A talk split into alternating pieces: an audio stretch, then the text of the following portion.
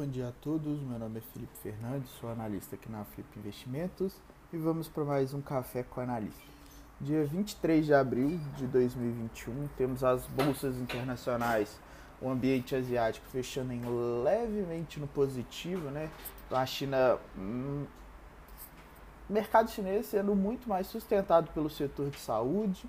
Temos na Europa abertura em queda, puxado pelo setor de petróleo e gás e nos Estados Unidos, futuros negociando em leve alta, né, após um dia de maiores quedas, em meio às notícias sobre o plano da gestão do presidente democrata Joe Biden de elevar impostos sobre os mais ricos. Índice dólar é, no ambiente de moedas está negociando em queda e os emergentes é, seguem também ganhando espaço frente à moeda norte-americana. Ambiente de commodities, temos os metais em alta, petróleo em alta no dia de hoje. Minério, ainda não temos é, informação sobre as negociações. E agrícolas em um cenário levemente misto. Ambiente político, temos na noite né, do último dia de prazo o presidente Jair Bolsonaro sancionando é, a lei orçamentária anual de 2021 com vetos parciais encerrando um, um longo impasse que era feito ali entre o executivo e o legislativo, né? Aprovado há mais de um mês pelo Congresso, o orçamento de 2021 expôs um impasse entre os parlamentares, a ala política e a equipe econômica do governo.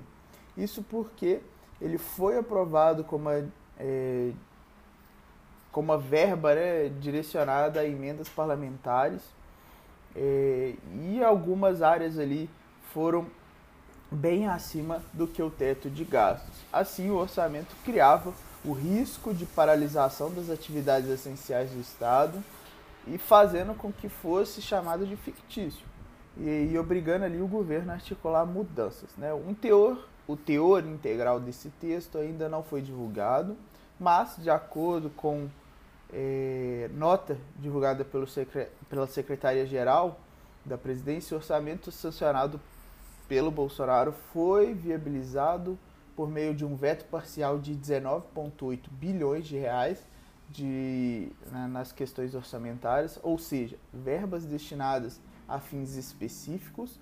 Também houve um bloqueio de mais de 9 bilhões que poderá ser revisto ao longo do ano.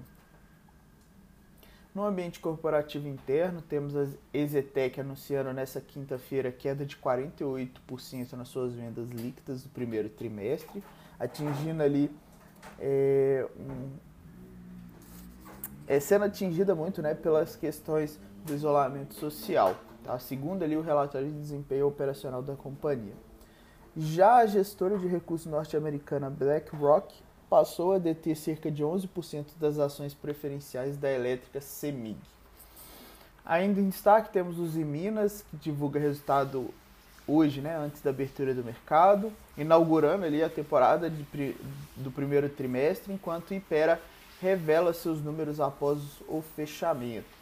Calendário de hoje, 10h45, temos divulgação de PMI industrial nos Estados Unidos, 11 horas dados né, de vendas de casas novas, também nos Estados Unidos.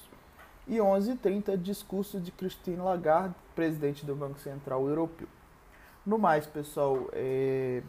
lembrando, né, hoje é sexta-feira, então provavelmente após parte da tarde pode ter menor volume, então tome um pouco de cuidado. No mais, eu vou estar no nosso grupo de interação acompanhando os nossos clientes. Qualquer dúvida, fico à disposição. Um abraço a todos e ótimo pregão.